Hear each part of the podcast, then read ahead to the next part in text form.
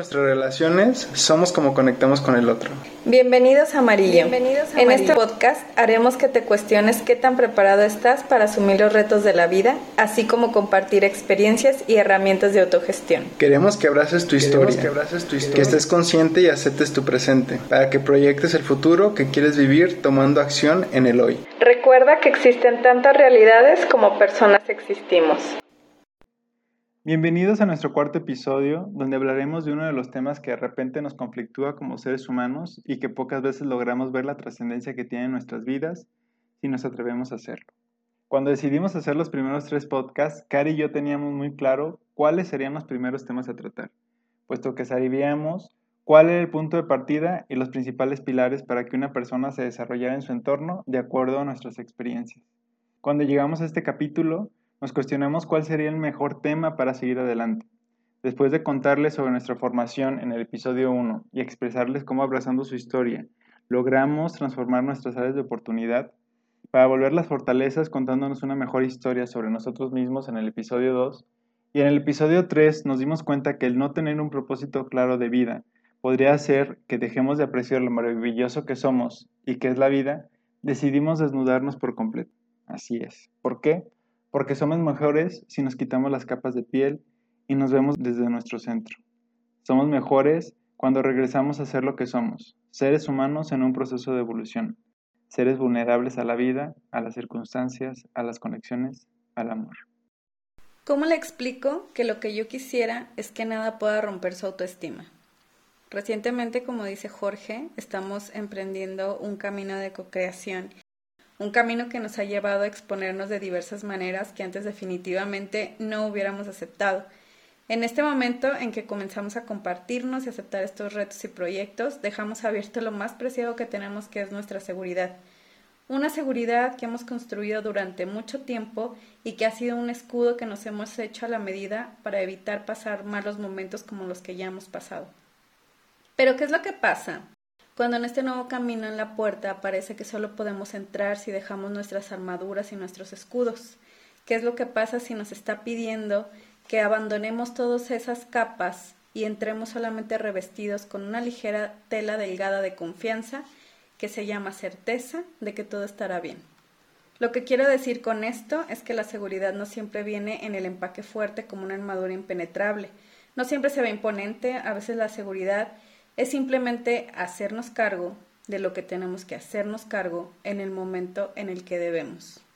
Y bueno, pues ¿para qué sirve? Sirve para disfrutar, sirve para dar cabida a la vulnerabilidad. Esa que con solo mencionarla nos causa una sensación de rechazo. La verdad es que yo nunca he escuchado a una persona que diga, claro, quiero sentirme vulnerable. Pero ¿por qué no queremos? ¿Qué es la vulnerabilidad? Buscando en la RAE, encontré literalmente que vulnerable es que puede ser herido o recibir lesión física o moralmente. Que puede recibir lesión física o moralmente. Específicamente hoy queremos hablar de la lesión moral, la que no se ve, pero que definitivamente se siente. Me gustaría para continuar compartirles una historia personal. Recuerdo que ya hace casi siete años, cuando comencé una de mis relaciones más bellas y duraderas, en mi cabeza me venía contando la historia desde que comencé esta relación que debería de ser perfecta, a pesar de mí, de mi entorno y de mi futuro. Después de varias relaciones fallidas, por fin creí que esta sería la última y que había encontrado al fin el amor de mi vida. Mas, sin embargo, dejé de lado la variable tiempo y la variable vida. Creí tener el control de todo lo que sucedía, pero se me olvidó que solo tengo el control sobre mí, no sobre mi entorno, no sobre lo que pasa alrededor y que todos jugamos este juego llamado vida desde nuestra formación y sobre todo nuestra historia. En esta historia que relato nadie es culpable, solo somos responsables de lo que nos pasa a nosotros mismos y de cómo vemos los problemas y los resolvemos. Recuerdo que al terminar esta relación la vida se me vino abajo. Al terminar una relación con una persona que ya te veías de viejo es un golpe muy duro, uno de los aprendizajes más fuertes que he vivido. Recuerdo a una noche donde sucedió todo, Recuerdo las miradas desencajadas, las palabras de amor y de dolor, la búsqueda de las soluciones para tapar el hoyo y seguir adelante. Al salir de esta etapa me sentía con miedo de ser amado nuevamente. Me sentía culpable, me sentía vacío. Me sentía otra persona y me cuestionaba por qué había llegado o dejado que llegaba a su fin tras años de sacar adelante la relación. En mi cabeza no cabía la palabra fracaso, puesto que pretendía ser perfecto y tenía una relación perfecta ante los ojos de los demás. Lo único que podía sentir era vergüenza de quién era por haberme permitido que llegara a su fin. En aquel momento me vi vulnerable. Recuerdo que varias personas me dijeron, ¿por qué permitiste que fracasara? No tenía arreglo. Su relación era hermosa y perfecta. Me vi vulnerable entre el ruido externo y mi percepción interna. Un proceso muy complicado. Pero ahora que lo veo desde otra perspectiva, sé que todavía debía de suceder tal cual como sucedió, porque al salir de esa relación regresé a terapia y me confronté con un Jorge que definitivamente no quería ser, que había dejado de ser él, y no porque la otra persona me obligara, sino porque lo había decidido por convicción propia. A partir de aquí tomé, retomé sueños, retomé hábitos que había dejado y me cuestioné sobre mis prioridades en la vida. Me replanteé quién soy, quién quiero ser en mi presente para ser alguien mejor en mi futuro. Ahí en ese quiebre nació un nuevo yo. Y este no fue el fin. Después de esta transformación siguieron llegando cosas nuevas a mi vida y se fueron yendo otras. Me reencontré con amigos y reforcé lazos entrañables con ellos. Vi con unos nuevos ojos mi vida y me vi con otros ojos también. Esto cambió la forma en la que mi cerebro se plantea los problemas y la forma en la que me veo en ellos. Me di cuenta que no soy víctima, ni el malo, y me quité los prejuicios sobre mí. Me vi como un ser humano que está viviendo su historia y que está buscando sacar lo mejor de sí para seguir aprendiendo y continuar adelante. Fíjate, Jorge, que yo recuerdo perfectamente que yo sentía que esa relación era perfecta.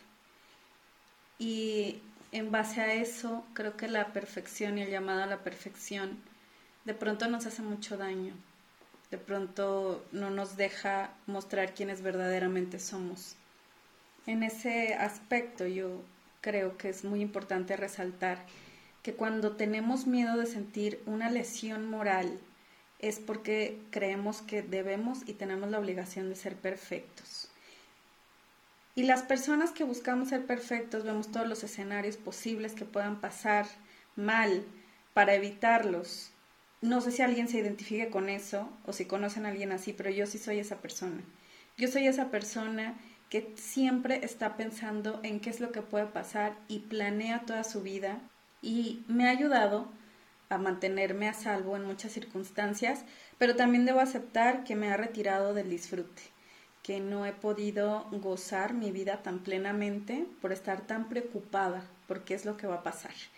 Y bueno, entonces ahí entra una disyuntiva muy fuerte en la que decimos, bueno, me cuido, no me cuido, eh, disfruto, no disfruto, y creo que todo, todo nos conduce al maravilloso equilibrio que suena muy fácil, se dice muy fácil, pero la verdad es un reto alcanzarlo. Creo que el equilibrio ante esta disyuntiva se llama sentirte merecedor. Y a lo mejor en este momento la gente está diciendo, bueno, estamos hablando de seguridad, estamos hablando de sentirme merecedor, estamos hablando de vulnerabilidad o de qué estamos hablando. Quiero creer yo que el sentirte merecedor es el hilo que une todas las demás cosas. Yo nunca me atrevería a decirle a una persona que se deje desprotegida y que no cuide su seguridad. De ninguna manera. Lo que intento es que veamos que cuando nos sentimos vulnerables emocionalmente, sepamos que podemos salir de esa sensación al sentirnos merecedores. De esta forma, lo que quiero decirle a las personas es que sí hay una herramienta para estos momentos en los que nos desencajamos y no nos sentimos dueños de nosotros mismos y tenemos miedo de esa lesión moral.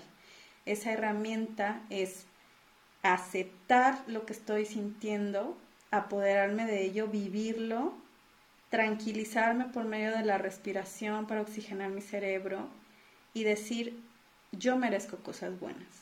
Esta circunstancia no es la mejor, me hace sentir expuesto, pero a través de aceptarlo, de vivirlo, es donde lo puedo transformar. Y es así como creo que el sentirte merecedor te va a sacar de esa sensación de que vas a recibir una herida emocional. Así es, Cari. Definitivamente, pues la gran mayoría de las veces crecemos por nuestra historia queriendo ser perfectos y nos avergonzamos de cuando vemos que no lo somos. Pues nos cuesta vernos realmente como somos y preferirnos vernos como creemos ser. Y pues es fuerte verte o sea, verte imperfecto.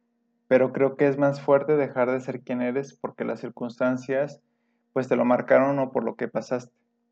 La gran mayoría de las veces nos metemos en un caparazón para no ser lastimados, porque pues así creo que toda la gente parece o creyera que es más sencillo seguir la vida. Pero si hacemos esto, pues nos olvidamos de ser y de vivir.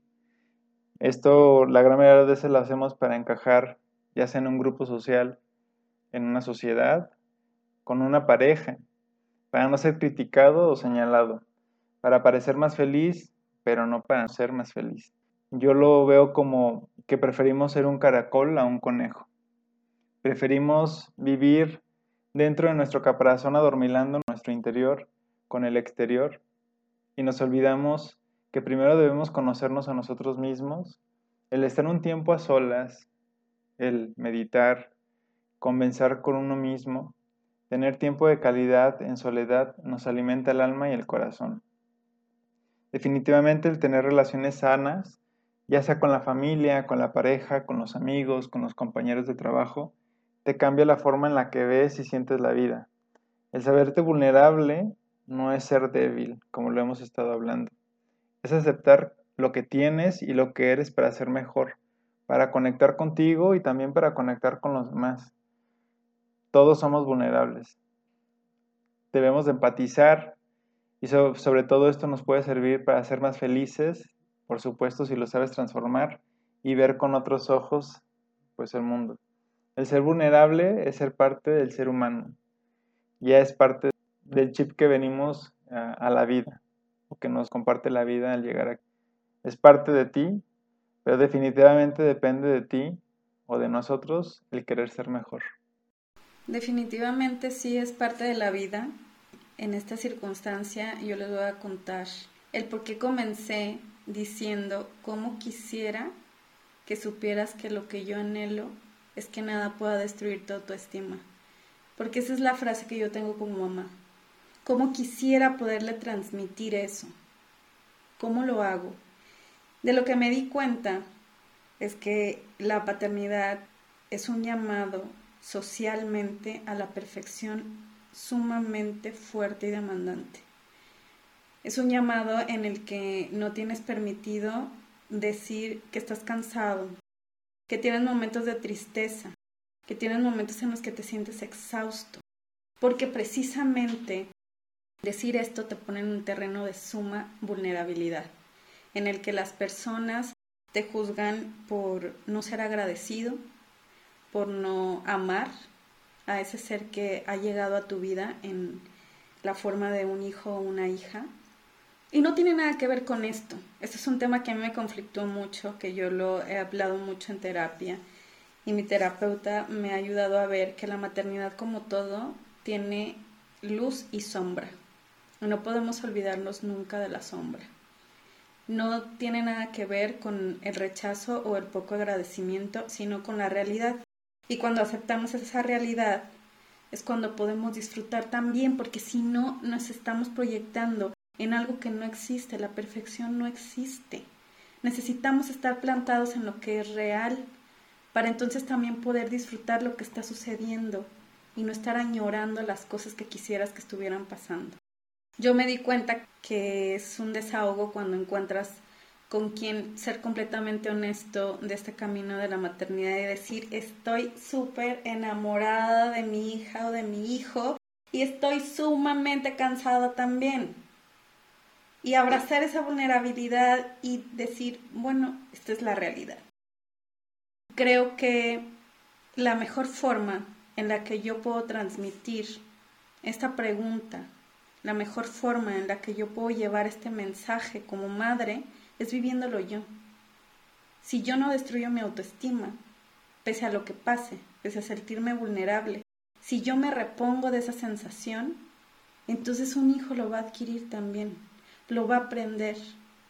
Y creo que es un regalo increíble decirles, la perfección no existe. Hay momentos de luz y de sombra. Hay momentos de vulnerabilidad. Pero eres merecedor. Eres merecedor de sentirte bien, de atenderte y de amarte. Qué bonito, Cari. Pues creo que llegamos al final de nuestro podcast con dos historias muy bonitas que compartimos el día de hoy. Definitivamente este tema como tal sí nos expone, nos lleva a otro nivel muy diferente en la forma en la que nos vemos también, en la forma en la que nos lo contamos. Creo que ya tanto tú como yo contamos nuestras vivencias de una forma, creo que con una madurez diferente emocional. Y pues eso nos da una lucidez, como tú dices, diferente el aceptar, el crecer y el evolucionar. Entonces, esperemos que todo esto que estamos compartiendo el día de hoy les sirva a nuestros escuchas lo hacemos con mucho amor y con toda la entrega del mundo para que también las personas que nos escuchan tengan esa señal de que todos podemos salir adelante independientemente de la situación, que la vulnerabilidad es parte de nuestras vidas, es parte de nosotros, es parte, es parte de nuestra naturaleza y que no tenemos que tener miedo a sentirnos expuestos, a sentirnos imperfectos, que está bien, porque es parte de donde nace el amor. Claro, y somos imperfectos y qué padre ser imperfectos. Cuando nos damos cuenta que podemos ser imperfectos, podemos disfrutar todo lo demás que somos. La verdad es que este tema nos lo regaló nuestro mentor Juan Quintero, por si alguna vez nos escucha. Muchas gracias. sí. Y nació justamente de ver cómo nos estábamos sintiendo con este podcast y descubrimos que nos estábamos sintiendo vulnerables, pero que está padrísimo. Está tan padre que creo que hoy podemos llegar con este mensaje de que la vulnerabilidad, como dices, y lo dices súper bonito, es parte de la vida. Es un regalo el saber que estamos expuestos a recibir y no necesariamente vamos a recibir para mal, podemos recibir para bien y eso está muy padre. Sí es. Y si recibimos para mal, transformémoslo, no dejémoslo así. Tenemos el poder de transformar nuestras vidas y hacer con ellas lo que queramos. Así que... Porque lo merecemos. Exactamente, en el merecer. Yo te quiero agradecer, Cari, el día de hoy por compartir este espacio conmigo nuevamente. A todos nuestros escuchas por compartir su tiempo con nosotros y esperemos que nos sigan escuchando durante mucho tiempo. Eh, lo hacemos con muchísimo cariño y pues nos vemos en la próxima. Muchas gracias a ti, Jorge. Gracias a todas las personas que nos dedican una parte de su vida, porque el tiempo es vida. Gracias de corazón. Y los invitamos a que le den like a nuestra página en Facebook Amarillo Podcast, que nos sigan escuchando. Es un placer saber que hay personas a las que les está sirviendo nuestro mensaje. Lo hacemos, como dice Jorge, con todo el corazón. Muchísimas gracias.